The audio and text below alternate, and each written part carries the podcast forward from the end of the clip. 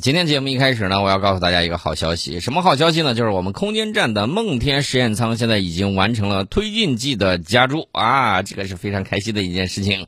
那么这个加注了之后啊，那接下来大家可以看到各项这个设备状态良好，参试各系统正在有序开展任务的准备。那接下来呢，我们肯定就是择机进行发射。一般情况下，就是那个火箭啊，它推进剂加入之后，三天之内发射。不过呢，这个是实验舱，到底是什么时候发射？我我觉得还是再等一下啊，因为这个是梦天实验舱的加入，不是火箭的这个加入。所以说呢，这个太空出差三人组，您的新房已经打包，下一步呢将按安排进行发货，请关注物流信息，准备收货啊，这是非常开心的一件事情。另外呢，昨天我们漏说了一个事儿，什么事儿呢？就是被命名为夸父一号的我国先进天基太阳天文台卫星，在酒泉卫星发射中心顺利发射升空。还记得不记得前一天的节目里面我们说，头一天发射啊，第二天早上你醒来又有一个发射。那果不其然，我们现在呢，这个发射频率就是这么高。我记得在九十年代初的时候，我看咱们的那个火箭发射非常的激动。现在再看发射卫星，不能说是稀松平常，而是很平常的心态啊！又发射了哦，不错。但是呢，我要跟大家讲啊，夸父一号的出现会填补我国在太阳探测专用卫星方面的空白。你听听它的名字，叫先进天基太阳天文台卫星。相当于在距离太阳的这个不远的这个这个地方，我我指的是相对于光年这种尺度来讲啊，我们放了一个天文台，然后呢实时观测太阳，然后呢对太阳进行探测。大家也知道，《流浪地球》讲的是什么呢？讲的就是太阳害闪啊，太阳没了。那据说今年春节的时候可能还会有《流浪地球二》，是吧？这个大家都非常期待啊。那么我们对太阳的这种观测非常的重要，别人是不会给你数据的，必须我们自己亲自来。夸父追日的这个神话故事啊，我们非常的熟悉，我当时记得非常清楚，当然还是年龄小啊，比较馋。说夸父追日之后，把他那个手杖，呃，掷出去之后，变成了一片桃林，这个桃林结的桃又肥又大又美啊！当时我看了之后，馋虫都勾出来了啊，喜欢吃桃。那这个说了点神话故事，但是呢，我们要讲的是夸父追日的这种精神啊。我们夸父一号的首席科学家甘维群呢，在接受记者采访的时候就讲说，这个夸父一号的科学目标就是四个字：一磁两爆。当然不是磁暴步兵啊啊，这个一磁两爆指的什么呢？磁指的就是太阳的磁场，两爆就是指的这个太阳上两类最剧烈的爆发现象——耀斑和日冕物质的这种抛射。呃，我们的科学家呢就要研究这个太阳磁场和这这个两者之间的这种关系，就是磁场与耀斑的关系，磁场与日冕物质抛射的这种关系，日冕物质抛射与耀斑的关系，来研究它们的形成、演化、相互作用和可能存在的因果关联。同时呢，为空间天气预警来提供支持。大家可能会说，这东西啊，空间天气预警跟我们有什么关系呢？当然有关系了。空间天气受到这个太阳，这个包括它的这个耀斑或者日冕物质抛射的时候，它会有大量的这种高能射线抵达地球磁场啊。届时呢，我们的通信卫星啊，或者其他一些这个在太空之中的这种设备都会受到相关的影响。除此之外呢，当然你在南北两极还会看到美丽的极光。除此之外，我告诉大家。它这个东西，包括太阳黑子活动，它是有周期的。当太阳黑子活动比较剧烈的时候，大家想象一下，这个高能粒子，它虽然没有突破地球的磁场，但是它还是有一定影响的。它对人本身是有影响的。呃，然后呢，就有科学家进行这个统计，说发现这个太阳黑子活动时间比较频繁的时候，恰恰是什么呢？这个天灾比较多的时候，也往往呢会导致一系列的这种人祸。所以说呢，这个是一个相互联系的一个世界，呃，我们要认认真真的去研究它们的形成、演化、相互作用，或者是可能存在的这种因果关联，来有效的趋利避害啊！人们可以这个掌握规律，来进行把这个灾害呢降到最低。我们的这个夸父一号的这个创新点呢，有三个国际首次啊，国际上首次以一次两爆作为卫星的科学目标，并且配置相应的载荷组合；国际上首次在一颗近地卫星平台之上，对全日冕这个矢量磁场太阳耀斑非热辐射成像、日冕物质抛射的日冕形成和近日冕传播同时进行观测；国际首次在呃莱曼阿尔法。谱线的这个波段呢，实现全日面和近日面无缝同时成像观测。那么，为了实现上述的科学目标呢，它上面配了有三个有效的载荷：全日面矢量磁像仪、呃莱曼阿尔法太阳望远镜、硬 X 射线成像仪。它们分别要去观测太阳的磁场、日面物质的抛射和太阳耀斑。每一台仪器呢都有自己的这种特色啊，呃，比如说这个全日面矢量磁像仪，这也是我国第一台空间太阳磁场测量设备，可以实现全日面光球矢量磁场的持续观测。与国际同类载荷相比呢，有更高的这种磁场测量的敏感度以及时间分辨率。呃，除此之外呢，这个莱曼阿尔法太阳望远镜也是我国第一台空间莱曼阿尔法太阳望远镜，它可以实现。莱曼阿尔法波段从日面到内日面无缝的观测，还具有自动监测太阳耀斑爆发的这种能力，使观测模式呢能够在轨自主转换。这个太阳硬 X 射线成像仪则采用的是独特的傅立叶变换调制成像原理，对太阳耀斑活动中的这个高能辐射进行全日面高分辨率成像和能谱的探测，性能指标呢已经达到了国际一流水平。之前呢。美国国家航天局呢，曾经在2018年发射了帕克号太阳探测器。这个探测器是人类历史上第一颗飞到太阳附近进行观测的卫星。这个帕克号的轨道呢，是一个比较大的一个椭圆，近日点可以达到十个太阳半径左右。它不可能直面太阳进行观测，呃，只能探测到太阳附近粒子啊、磁场等环境。而夸父一号呢，是直接看太阳的，用遥测遥感的手段呢。对太阳进行成像，所以呢，他们是互补的这种关系。我们国家呢，在去年十月份发射了太阳探测科学实验卫星“西河号”。呃，这个“西河号”呢，作为科学实验卫星，主要是想从技术上验证一种超高指向精度、超高稳定度的双超卫星平台。这个“西河号”上这个放的望远镜呢，既可以连续对太阳进行观测，还可以克服地球大气抖动带来的一系列的问题。那么在短时间之内呢，可以扫描全日面，并且在扫描的波长范围里对每一个光谱点进行成像。这个夸父一号呢是专门为探就是观测太阳来提出的，完全以科学目标为牵引的空间科学卫星计划。所以呢，夸父一号被称为空间科学卫星。它在科学目标、观测对象以及观测波段等方面呢，和西河号是完全不同的啊！这一点大家放心，我们的这个观测呢是认真的。我们一直在讲啊，这个思想有多远，你未来的这个民族才能走多远，这个是非常的关键。我们需要有一批人，一批优秀的科学家来给我们仰望星空啊，他们的这个每一点一滴的这种进步呢，都将是人类不断迈向太空的这种脚步。呃，我们这个太空方面呢，先说到这里。接下来呢，我们说这个 F 三十五啊。F 三十五，我们昨天讲了，说因为它上面有中国制造的这个磁铁啊，被叫停，然后呢，终于拿到了后面。待会儿我告诉大家，事儿没完啊，事儿没完。呃，为什么这么讲呢？因为这个磁铁呢，它不会传输信息啊。五角大楼也说了，不会把这个战斗机置于危险之中。已经交付的战斗机呢，也不需要更换磁铁。事实上呢，这个之前交付的 F 三十五累计飞行时间已经超过了多长时间呢？五十万小时。没有任何故障是由含有特殊金属的高性能的磁铁引起的，呃，那么这个事儿就此结束了吗？没有，美军承认啊，这个现代武器制造是一个非常复杂的系统工程，特别是按照美国国防工业一层层的分包制度和全球采购模式，美军自己也搞不清楚供应链里面到底有哪些是中国制造。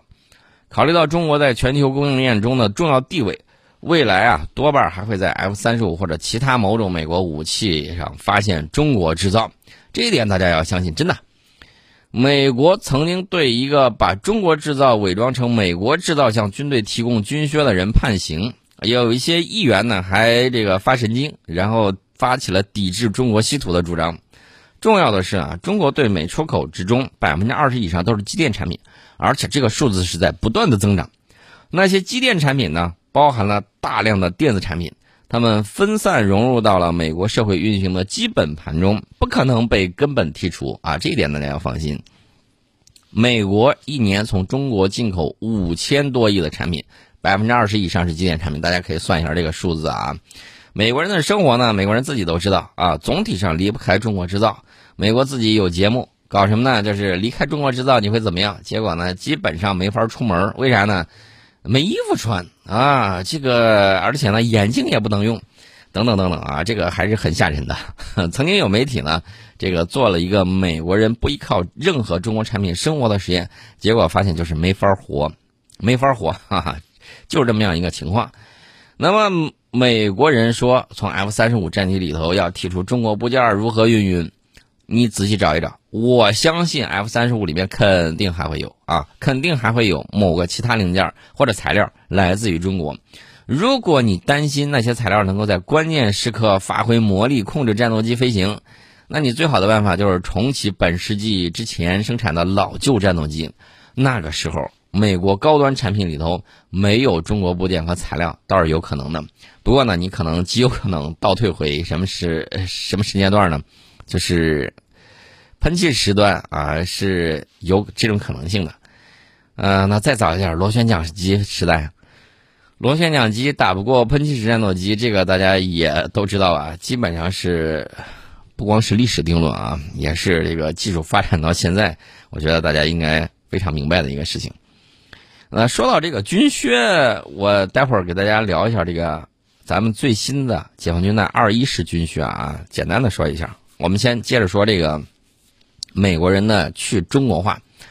他如果说他要去中国化的话，你根据现在的趋势，F 三十五的采购价格恐怕是无法下降到最初设定的八千万美元的这个单价目标。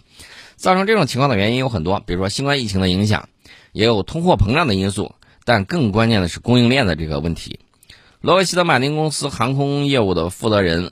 这个格雷格沃尔默呢表示，想要降低 F 三十五的采购单价，需要深入调查采购这个材料清单及深层次的 F 三十五供应链原材料部件还有其他部件的这个成本。那么五角大楼强行要求 F 三十五不得采用物美价廉的中国制造，显然跟降低成本的目标是南辕北辙。我昨天节目里头都给大家说了，实在不行，他可以把 F 三十五拿过来，我们替他加工啊，对不对？成本绝对能给你降到八千万以下，美金啊，绝对是没有问题的。你要不好好考虑考虑，好好考虑一下，真的啊。但是呢，我告诉大家，美军去中国化的这个趋势会比较明显的啊。隔三差五还要拿出来这个说说事儿，为啥呢？因为他们还要面临选举的问题，对吧？面临选举的问题，这个时候呢。他其实不是事儿的事儿，他就要拿出来说事儿。他说这是个事儿，他就是个事儿；他说这不是个事儿，他就不是个事儿。你看前些天的时候，美国媒体啊掀起轩然大波，什么 F 三十五顶上有中国磁铁了什么的云云，然后恨不得把这个 F 三十五拆成裸机状态。但问题是，过了一段时间，你看五角大楼还有这个洛克希德马丁公司，包括那个 F 三十五联合项目办公室，怎么说来着？哎呀，没事儿，还能用。那你既然没事儿，你之前搞那么大动静干什么呢？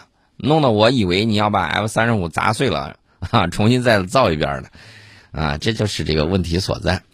美国批准恢复交付 F 三十五，并不让人感到意外，因为十年之前五角大楼就曾经授予过霍尼韦尔公司豁免权，允许他在 F 三十五的其他部件里面使用中国磁铁。当时这个项目饱受进度延误和成本超支的这个困扰。如果禁止使用中国部件，负面影响会更大。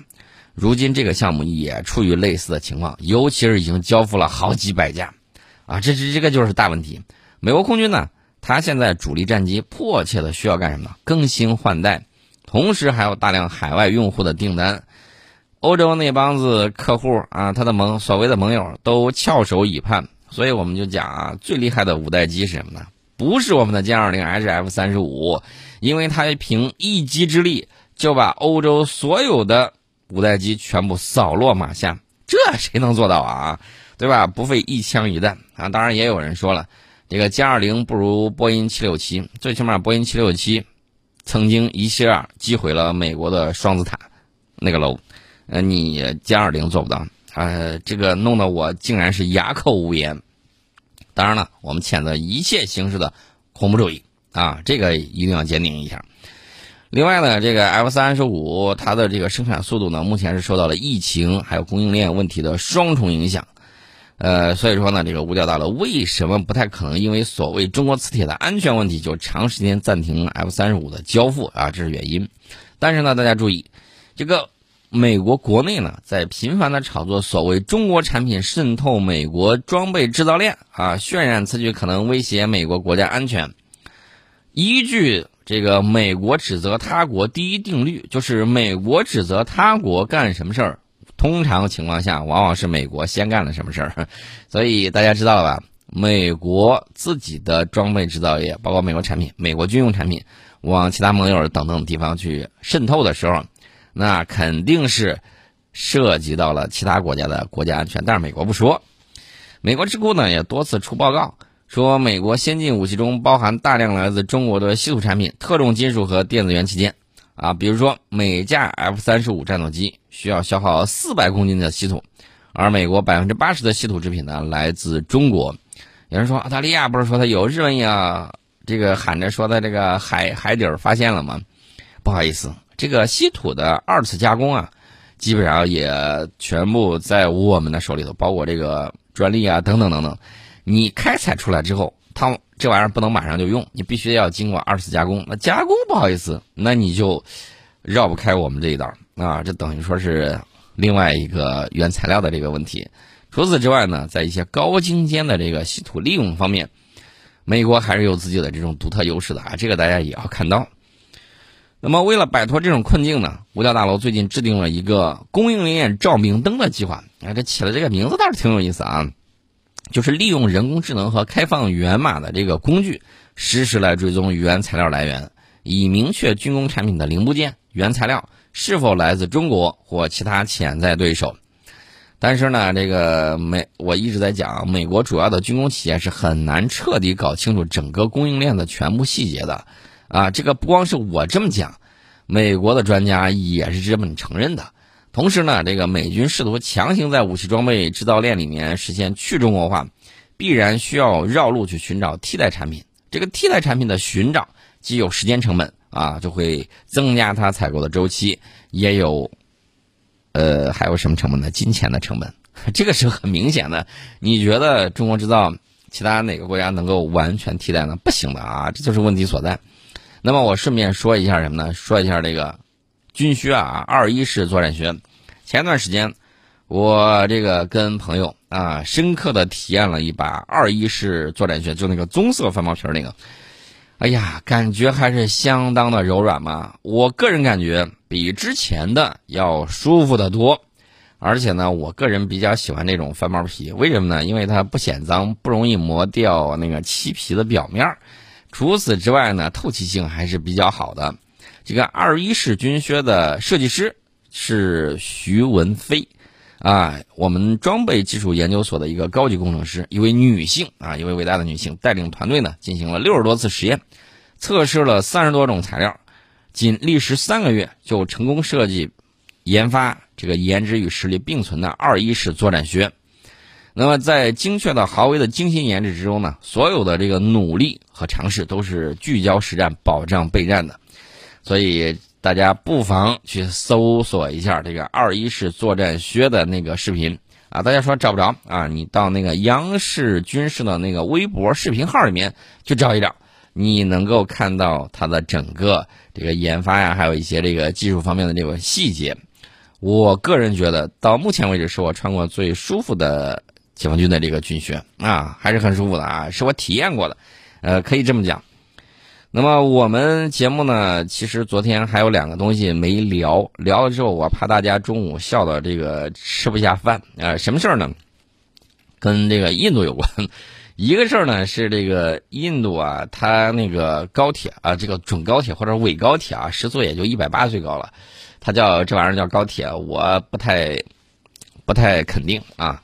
这个半高铁或者准高铁或者伪高铁啊，他吃着火锅唱着歌啊，实际最高时速是一百六十公里啊，咣叽一下把印度那个神牛给怼了啊，撞了之后呢，当时呢列车时速是一百四十公里，为了防止列车脱轨危及乘客安全呢，这个驾驶员是没有立即刹车的。但是呢，这个牛它就惨了。反正我们看到很大一块血迹啊。你说这个乘火车出行啊，是印度民众长途旅行的主要方式。不光它有坐票，它还有挂票，对吧？这个大家也都看到了。印度全国每天运行大约是一万个班次列车，这个载客量超过两千五百万人次啊。这个是说它是印度民众长途旅行的主要方式之一啊，这个是没有问题的。那这个半高铁列车受损的照片在网络一传播啊，印度一些反对党的领导人就由此质疑这一印度国产列车的耐用性。印度铁路部门说啊，把这块的铁路路段增加围栏，以防类似事件再度发生。一百六十公里，一百八十公里，这个玩意儿成为高铁，有点勉为其难啊。那这是一个事儿，大家听了也就听了。那毕竟没有造成人员伤亡，对吧？当然，我接下来要说这个事儿。是你万万没有想到的。印度官员表示，在当地时间十月六号晚上，就是大家在国庆假期吃着火锅、唱着歌的时候，在印度中央邦举行了一次演习之中，一辆特九零坦克突然发生了爆炸，造成两名陆军人员死亡，一人受伤。什么原因呢？那个炮管发生了爆炸。这个坦克呢是三名人员操纵啊，大家可以想象一下。基本上约等于团灭，呃，这个指挥官就是那个车长，很不幸死于烧伤啊，机枪手也很不幸也死于烧伤，这个驾驶员还好脱离危险，正在接受治疗。这个印度军方呢下令调查这个事儿，不用你调查，我直接告诉你原因。印度当他说他能够造这个特九零坦克的时候，主要原因在于什么呢？这个生产线呢还有什么东西？弄得俄罗斯的生产技术人员瞠目结舌，为啥呢？萝卜快了不洗泥。印度大聪明就觉得我可以减少某些工序，加快生产制造。结果问题就来了，坦克炮炸膛，不光炸膛，还炸死了人。这这个也是世界军事装备制造史上很少见的这种乐子啊。所以说呢，印度总是能把这个很严肃的。军事工业，啊，弄成国际段子，这个能力是我们万万比不上的。今天呢，我们先给大家聊到这里。